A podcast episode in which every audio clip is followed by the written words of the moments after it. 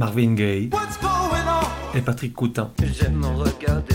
The Blaze et les Sex Pistols. Et Nina Simone, Jungle, Viagra Boys, Karen Dalton, Bertrand Belin, Guadal Jazz, Prince, Les Stones, Arcade Fire, Edith Piaf, John Barry, Balthazar, Les Stooges, Toy, Fetoumac. Bref, tout un tas de vieilles gloires, de futures étoiles et d'illustres inconnus. Au-delà des genres et des époques, la voix des sillons, une autre façon d'écouter la musique.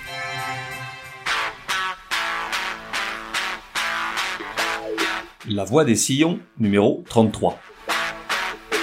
Genre, soul et rock. Époque, de 57 à 76. De 1 à 10, probabilité que tu connaisses, 10 pour elle, 5 pour le salopard. Artiste, Ike and Tina Turner. En 1976, lorsque split le duo de Ike and Tina Turner revu, Ike Turner a devant lui son passé. Car ce jour-là, il disparaît purement et simplement du paysage musical, l'histoire ne retenant son nom que pour ses frasques de junkie, sa violence conjugale et un morceau Rocket 88, composé en 51 avec son groupe Kings of Rhythm, et marqué du saut officiel du premier morceau rock'n'roll de l'histoire. C'est agaçant car si tu es infidèle de ce podcast, peut-être as-tu écouté l'épisode numéro 14 dédié à la musique du film Délivrance, dans lequel il était fait mention de Arthur Smith, auteur du fameux Dueling Banjos, mais également de Guitar Boogie, considéré, avec raison à mon sens, comme le premier son vraiment rock'n'roll, sorti en 45, soit 6 ans avant Ike Turner. Juge par toi-même, voici Rocket 88 de Ike Turner. Yes, it's straight, just one way. Everybody likes my Rocket 88. Baby, we'll ride in style, moving all along. Et le Guitar Boogie de Arthur Smith.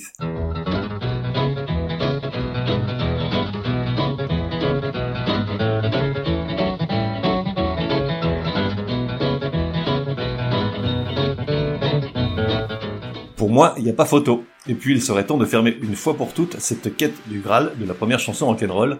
Alors poursuivons. En 1957, lorsque Anna Mae Bullock apparaît dans la vie de Ike Turner, il pressent qu'il a touché le gros lot et qu'enfin son indéniable talent de musicien et compositeur va être reconnu à sa juste valeur et va le mener vers les sommets.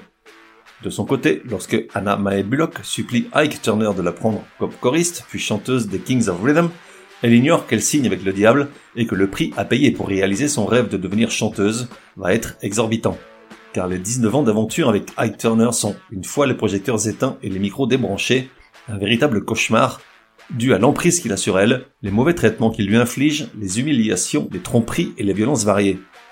Aussi, une fois séparée maritalement et musicalement de cette énergumène, elle a devant elle un futur radieux qui la voit prendre une revanche éclatante, réaliser le plus beau comeback de la musique pop-rock et s'asseoir sur le trône pendant 15 ou 20 ans en tant que reine du rock FM avec comme point culminant le concert qu'elle donne en 1988 à Rio au stade de Maracana devant 184 000 personnes, record du monde homologué par le Guinness Book. C'était l'époque de tous les superlatifs grâce à des shows d'anthologie, des rôles au cinéma qui la canonisent, une chanson qui tournait en boucle sur toutes les radios du monde, celle-ci.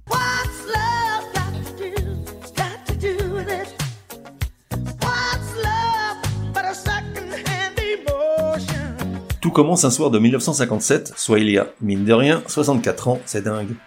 Anna Mae Bullock, bien que mineure, s'introduit avec sa sœur dans un bar de Saint-Louis pour assister au concert programmé, comme elles en ont pris l'habitude. Ce soir-là, jouent les Kings of Rhythm avec Ike Turner à la guitare. Elle est subjuguée et tombe red dingue, tant du musicien que de l'homme. Elle le supplie de la laisser chanter, mais ce soir-là, il refuse. Lors du concert suivant, cette fois elle ne lui demande pas la permission, et lors d'un entracte, elle s'empare du micro du batteur et interprète a cappella une chanson de B.B. King, You Know I Love You. Interloqué à la fois par l'audace et la voix de la quasi-gamine, il lui demande si elle en a d'autres à son répertoire et finit par l'engager comme choriste après qu'elle a chanté une partie de la nuit avec cette hargne et cette énergie qui la caractérise dès le départ. Le premier enregistrement sur lequel elle apparaît sous le nom de Little Anne est le single Box Top où on peut l'entendre faisant les chœurs.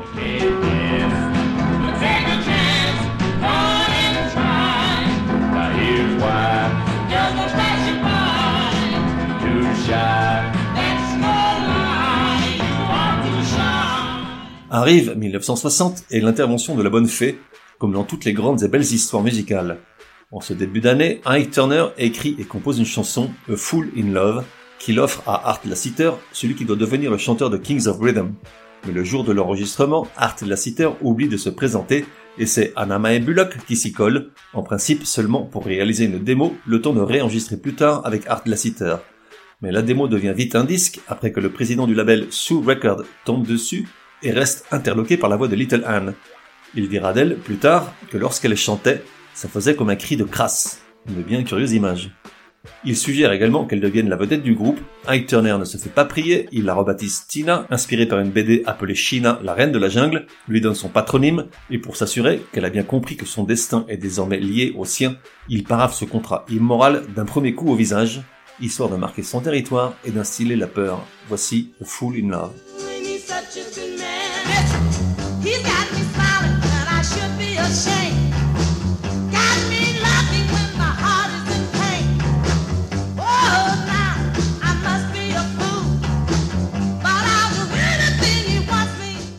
La chanson est un gros succès, leur carrière est lancée. Pendant quelques années, après s'être mariés pour le meilleur et surtout pour le pire dans le cas de Tina, ils enchaînent les albums, parfois jusqu'à trois par an, qu'ils remplissent en grande partie de reprises. En parallèle, le son évolue, il devient plus rock, la soul est remisée au placard. Au fil des ans, Tina Turner se crée un personnage scénique unique, souriant, charismatique, explosive, la James Brown féminine, où, accompagnée des Ikeettes, un groupe de trois danseuses et choristes formés par Ike et qui la seconde à merveille, elle laisse libre cours à une folle énergie qui électrise le public et qui fait plus pour la renommée du duo que leur composition, une renommée plus marquée en Europe où le public les découvre en première partie des concerts des Stones en 66. Tina Turner se voit récompensée à plusieurs reprises par des Grammy, tandis que Ike reste dans l'ombre, le nez dans la poudre. 1966 est décidément une année décisive pour elle, puisque pour la première fois, une artiste noire fait la couverture du magazine Rolling Stones. Au début des années 70, l'addiction de Ike à la cocaïne et son irascibilité écornent l'aura du duo. Des concerts sont annulés, l'industrie leur tourne le dos, et les albums qu'ils continuent malgré tout de sortir sont pour la plupart un vaste catalogue de reprises, essentiellement des quatre gnangnans de Liverpool, des Stones et de Sly and the Family Stone. Bref, peu de création et des ventes en berne. Ike Turner se résigne à produire les premiers albums solo de Tina, aux succès marginaux, alors que de son côté, elle connaît un regain de popularité grâce à son rôle dans Tommy, le film conceptuel des Who, que j'avais vu peu après sa sortie, auquel je n'avais rien compris, mais dont la musique m'avait fasciné. J'y reviendrai dans un prochain épisode.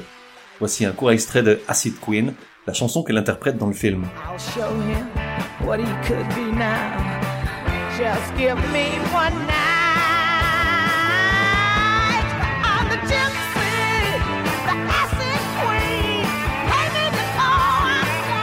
Et puis arrive 1976, le 1er juillet, alors qu'ils sont logés dans un hôtel à Dallas pour y donner un concert le soir même. Juste avant le show, après une énième querelle où les coups pleuvent, elle s'enfuit de la chambre avec 36 cents en poche et doit demeurer cachée chez des amis durant 6 mois, Ike Turner ayant lâché ses chiens galeux pour la retrouver coûte que coûte. Elle obtient finalement le divorce deux ans plus tard, et libérée de ce fardeau, elle peut commencer sa seconde vie avec le succès qu'on lui connaît. Que reste-t-il de ces 19 ans de duo? Trois chansons pour l'éternité, ce qui est déjà beaucoup. Il y a d'abord en 71 Proud Mary, leur plus grand succès de vente, qui a relativement éclipsé la version originale sortie deux ans auparavant, celle du Creedence Clearwater Revival de 69. La structure des deux versions diffère beaucoup, Ike et Tina parvenant à lui donner un souffle épique particulier, avec un tempo initial très lent, comme une sorte de slam avant l'heure, jusqu'à l'explosion finale.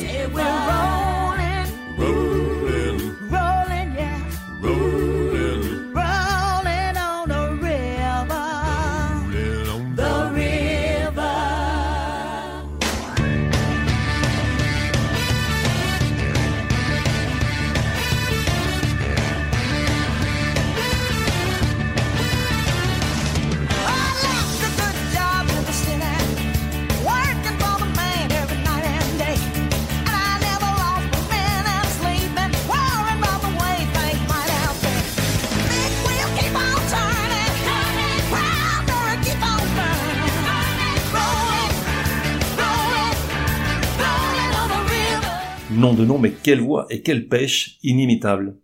Ensuite, il y a Nutbush City Limits, une chanson composée par Ike Turner, mais dont les paroles sont écrites par Tina, dans laquelle elle raconte son enfance à Nutbush, son village natal du Tennessee. La chanson, qui constitue le dernier succès en commun du duo, avec plus d'un million d'exemplaires vendus en Europe, marque surtout le début de l'aspiration de Tina Turner à voler de ses propres ailes.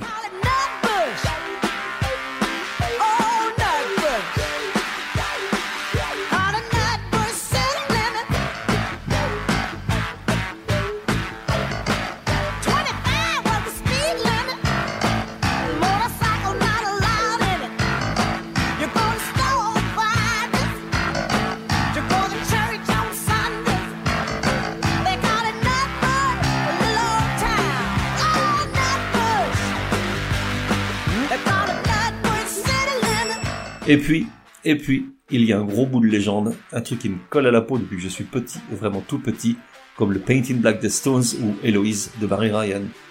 En 1966, Phil Spector, producteur musical qui fait des miracles avec son mur du son, un procédé d'enregistrement qui permet de donner à la musique pop la profondeur d'un orchestre classique qu'elle n'a pas naturellement, offre au duo une de ses compositions dont il pense qu'il s'agit de son chef-d'œuvre. L'histoire lui donnera raison. Les séances d'enregistrement sont épiques, électriques et colériques. Phil Spector allant même jusqu'à payer Ike Turner 2000 dollars par jour pour qu'il reste en dehors du studio. De plus, perfectionniste comme aucun autre, le producteur exige de Tina Turner qu'elle reprenne la chanson un nombre incalculable de fois jusqu'à ce qu'elle en tombe à terre, exténuée.